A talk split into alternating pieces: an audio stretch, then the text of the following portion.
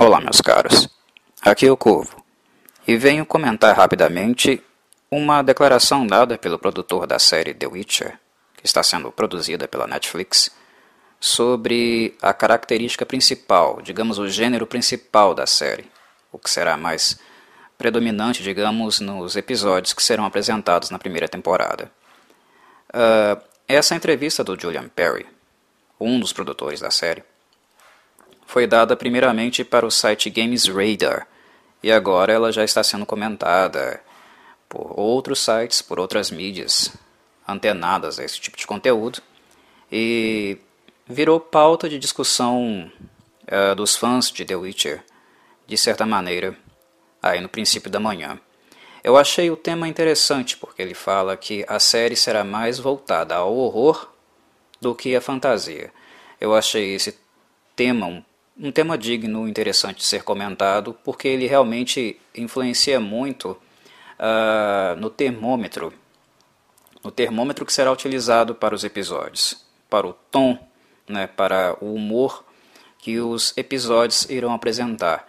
O que, digamos que numa série, numa obra baseada em The Witcher, e só lembrando, nos livros de The Witcher, não nos games, é algo importante e algo uh, válido, acho que digno de ser comentado. Antes de fazer meu comentário, eu vou de fato na fala dele, no que literalmente ele disse. Ele diz o seguinte: Eu definitivamente acho que isso se inclina mais para o horror. E isso a sério, no caso, né? Definitivamente estamos tirando a fantasia. Posso dizer honestamente que não somos fantásticos. Quero dizer, é fantástico, mas em um sentido de mais focados no horror. Por exemplo, com a estriga, uma mulher amaldiçoada viver como um monstro, isso é algo horrível. Isso é muito desagradável. Muito bem. Os comentários, né, a reação do fandom ah, na manhã e no início da tarde deixaram para mim algo muito claro e algo bastante previsível, não me surpreende nem um pouco. Uh, muitos, grande parte do fandom, leu essa notícia com um pé atrás, ou até mesmo com uma sensação de uh, insatisfação, né? porque a fantasia estaria sendo retirada.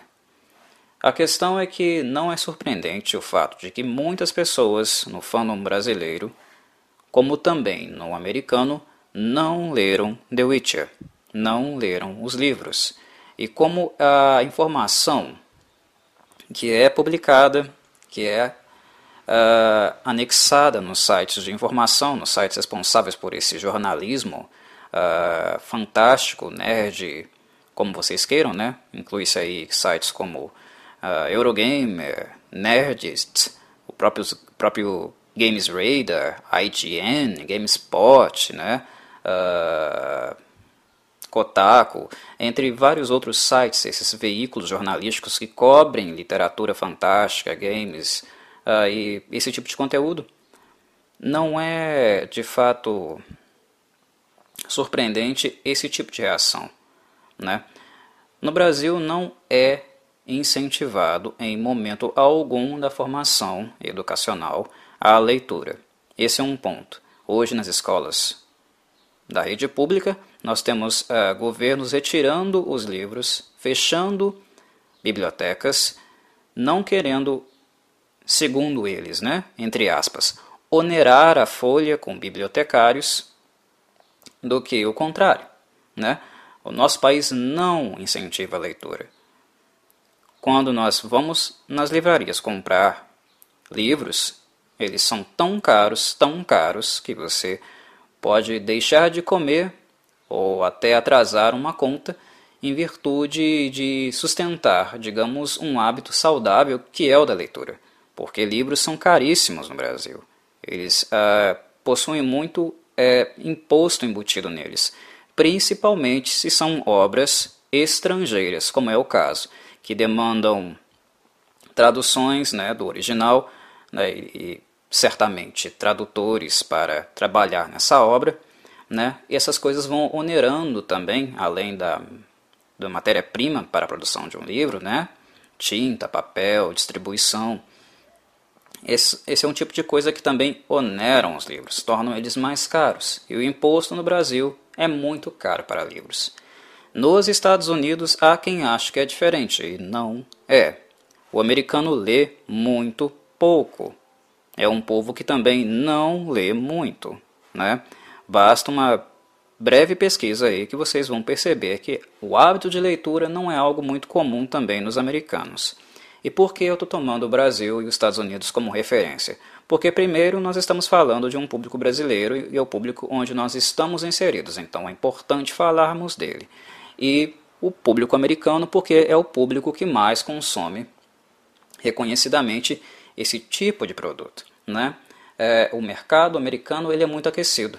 Os americanos compram muito, consomem muito, mas isso não quer dizer que no campo literário eles sejam grandes consumidores.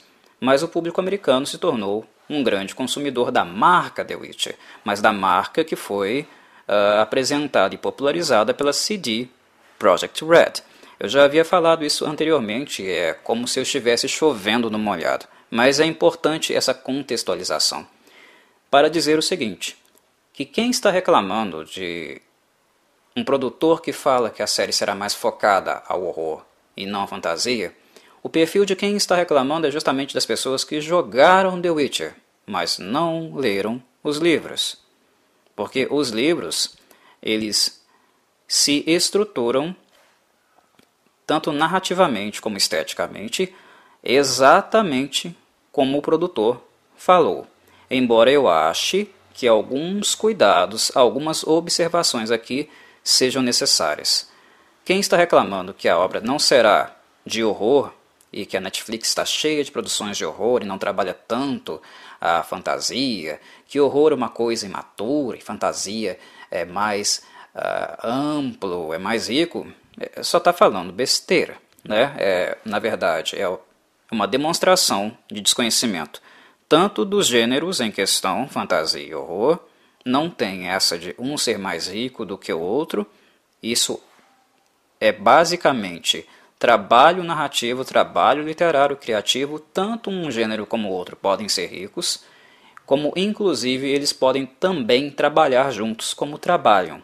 The Witcher não é uma obra literária de fantasia, é uma obra literária de dark fantasy é uma fantasia com características de horror. Então a fala do Julian Perry revela que ele, enquanto produtor, e não apenas os roteiristas, né, não apenas quem está dirigindo, se atentaram ao fato de ler e estudar a obra. Na verdade, a declaração dele revela que o elenco, os produtores as pessoas envolvidas na construção da obra estão bastante antenadas com a natureza da obra, porque ela é uma obra de dark fantasy.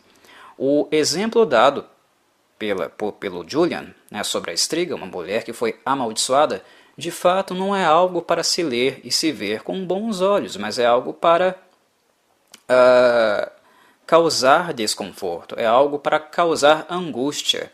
E certamente essa estriga que ele faz menção aqui é, é aquela estriga que nós encontramos no primeiro capítulo do livro O Último Desejo.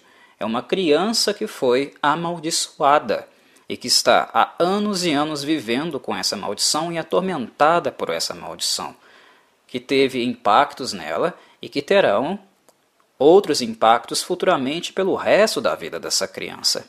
Ela nunca irá se conseguir uh, ela nunca terá melhoras significativas psicológicas, né? Uh, em relação a esse episódio que ela passou. Ela será sempre uma, uma criança com um certo atraso de, de desenvolvimento e também marcada por esse trauma muito grande que fez com que ela vivesse durante anos uma vida bestial. Basicamente, ela viveu a infância, que é aquilo que estrutura a personalidade de uma criança, totalmente de forma monstruosa, no corpo de um, de um monstro sem educação. Isso causa sequelas, atrasos cognitivos, né? E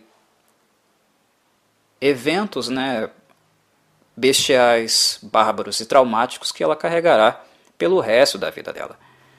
O que o, produtor está dizendo é que nós não vamos ver uma cena em que vai lá um cavaleiro, um nobre cavaleiro, enfrentar uma criatura que dá uma, uma dúzia de piruetas interessantes, né, plásticas de serem vistas, e no fim derrota a criatura. Esse aspecto uh, disneylesco, se nós podemos nos referir assim, né, essa aura de Disney né, que adapta os contos dos, dos irmãos Grimm para algo mais bonito e mais socialmente aceito, né, mais próximo de um público mais infanto-juvenil, não irá acontecer aqui, porque não é isso que os livros de The Witcher tratam. Não é, nunca foi. Quem está é, surpreso ou insatisfeito com essa afirmação de que não será algo focado na fantasia, mas no horror, é alguém que está desinformado e que apenas jogou os games. Não tem real contato, real conhecimento da obra em si, porque é exatamente isso. O Julian Perry ter dito essas coisas é algo que vende a série justamente para o público que conhece a literatura. Né? Ah, é algo que demonstra confiança, que demonstra ideologicamente uma direção, né, um direcionamento assertivo da, dos envolvidos para com a natureza, o humor, o clima e a estética dos livros do Sapkowski. Né? Dito isso, eu falo, menciono mais alguns exemplos. Né? E um exemplo muito clássico, muito importante, que é o próprio exemplo do Geralt de Rivia. Né? O Geralt de Rivia, dentre outras coisas é, e características, né, nomeações, ele é um monstro também, no sentido do senso comum. Ele não é um humano, ele é um inumano. Ele não se caracteriza como humano. Ele foi humano, né? Mas biologicamente falando, ele é um monstro. E muito do que The Witcher é é justamente a reflexão desse monstro entre aspas que é o Geralt dentro de uma sociedade que é, discrimina, excomunga tudo que para ela é diferente, desconhecido para a mesma. Né? Discriminação é um exemplo muito clássico aqui em The Witcher. Geralt de Rivia é a bandeira dos monstros, porque ele não enxerga no monstro a monstruosidade, mas nas ações do ser a monstruosidade. Para Geralt de Rivia, um monstro pode não ser um monstro na acepção da palavra. Ele pode ser simplesmente um ser, enquanto um humano que causa, né, age monstruosamente, né, maltratando a velhinha, né, uh, trucidando animais durante a caça, batendo na esposa. Humanos que praticam ações monstruosas são, para Geralt de Rivia, um monstro entre aspas, aqueles que são reais monstros na verdade. São aqueles capazes de causar consequências, eventos monstruosos. A obra sempre teve essa crítica, e nós sempre acompanhamos o Geralt fazendo tal julgamento e tentando comunicar aos seus personagens mais próximos, aqueles que valem alguma tentativa de comunicação, esse valor. É isso que ele ensina para Siri também, né? E é isso que ele carrega, a bandeira que ele carrega durante toda a obra. Então, quando se fala na estriga e se preocupa-se mais com as sensações que esse monstro tem, o peso de ser amaldiçoado, os produtores estão completamente corretos. Né? Tendo esclarecido isso, mais um ponto e eu garanto que esse será o último nesse aspecto. Para quem leu o último desejo, né, ficou claro que o livro é uma readaptação realística das princesas da Disney, né? Se muitas das obras da Disney, muitas das obras da Disney saíram como adaptações das obras originais dos irmãos Grimm, que não eram destinadas para o público infantil, diga-se, o Sapkowski faz um movimento contrário. Saiu dos Grimm, foi para a Disney o Sapkowski retorna para os irmãos Grimm, mas a moda polonesa, né, estética da escrita dele. Ele desmistifica as princesas. Ele desmistifica, em O Último Desejo, em cada conto desse livro, a fantasia, né? os estereótipos da fantasia que as obras da Disney, as adaptações modernas dessas obras, foram carregadas. Né? Em todas as personagens femininas e os contos nos quais eles foram inspirados, né? a Bela e a Fera, a Rapunzel, né? lá com a Humphrey, todos esses contos, né? eles foram humanizados e mais aproximados da realidade. Eles são dotados de crítica social. Todos eles possuem isso. Mais uma demonstração de que o Julian Perry, produtor da série, está no caminho certo. Mas o Corvo ainda tem mais uma consideração a fazer.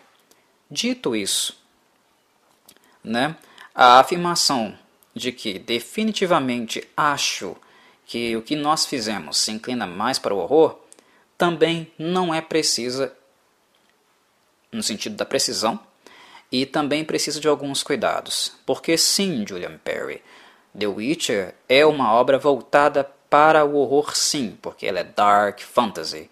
E a fantasia também se mantém nela, porque Tratamos de criaturas, magia e eventos os quais fisicamente no mundo real não são possíveis, mas de uma forma desmistificada, pouco apaixonada, né?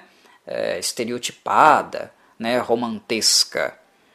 Sim, mas é importante ressaltar que The Witcher é mais do que tudo e é o que nós vemos com mais aprofundamento na obra, uma um tipo de romance dramático, porque é uma obra que foca-se nas relações que as personagens têm.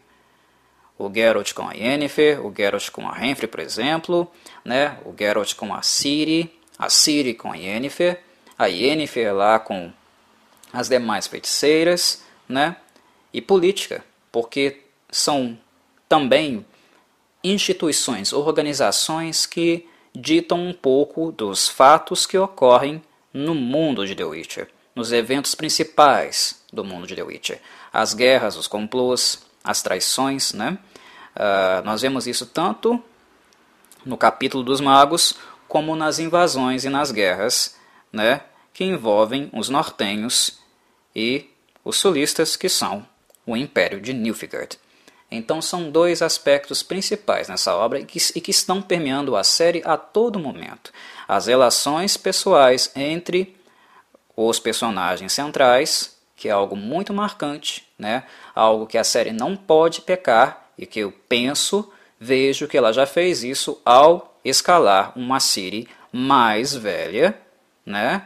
já ter alterado um pouco o marco histórico da série, porque a, a, relação entre o Geralt e a criança Ciri é muito importante, né? Já houve uma certa um certo pecado, digamos aí, nesse processo, né? Uma certa descaracterização, mas digamos que a forma como eles se convivem são afetados pela sua convivência, os valores de um e do outro influenciam os próprios a ponto deles mudarem e crescerem, amadurecerem como pessoas, é um foco principal em The Witcher. É algo que está sendo retratado durante a obra inteira. E esse aspecto está sempre sendo afetado também por, por um aspecto, né, por ocorrências e eventos maiores, como as guerras e os complôs nas instituições mais políticas de grande poder que a série apresenta. Então, isso também não pode ser descaracterizado, isso também não pode ser abandonado. É uma dark fantasy com traços dramáticos e políticos. Né? É isso que The Witcher é. Não é só uma obra de fantasia, longe de ser isso. É uma dark fantasy. É horror. É horror fantástico, mas com elementos de drama e política. Né?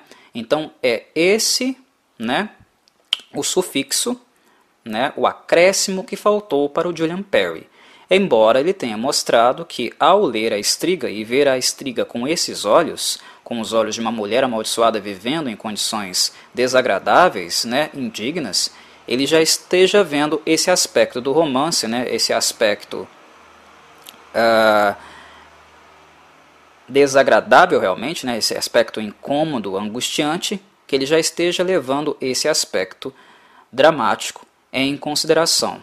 Mas esperemos que esse enfoque também esteja presente dramaticamente, não necessariamente voltado ao horror, nas personagens principais, porque as características principais da obra envolvem justamente o que eles estão falando quando colocam horror, mas também no âmbito político e dramático, porque são relações muito profundas, muito intensas e que se desenvolvem ao decorrer de sete livros, mais um oito aí, mais recente, um oitavo recente, que nós é, apreciamos. É, é isso que dá o contorno da obra. Né?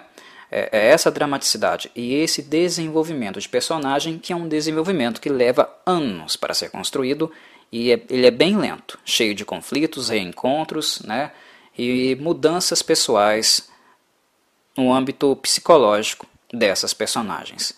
Que isso também não seja colocado né, de lado a favor do horror realístico. Né? Que haja uma convivência, um equilíbrio entre essas duas partes. Mas, como conclusão, Julian Perry, ao dizer que a série é mais horror do que fantasia, está correto, porque não é o horror retratado como puramente o horror ou pelo horror. É o horror no sentido de ser um mecanismo, ser uma fantasia, né, que nos aproxima de uma realidade que é uma realidade horrível, é uma realidade lamentável, né, uh, uma, uma realidade que nos mostra mazelas sociais e desamparo, desesperança. Ok, meus caros? É isso. Foi um tópico um pouco mais rápido, mas porque eu realmente achei que era algo é, positivo, interessante de ser dito e ser esclarecido. Né? E não é a minha opinião. Como também o Julian Perry não comentou e expôs a opinião dele. Tanto eu como o Julian estamos falando de aspectos literários. Isso está na obra do Sapkowski e a série se propôs a seguir a obra do Sapkowski. Então nós não estamos dando a nossa opinião, nós apenas estamos constatando elementos que estão na obra original. Certo? Um abraço.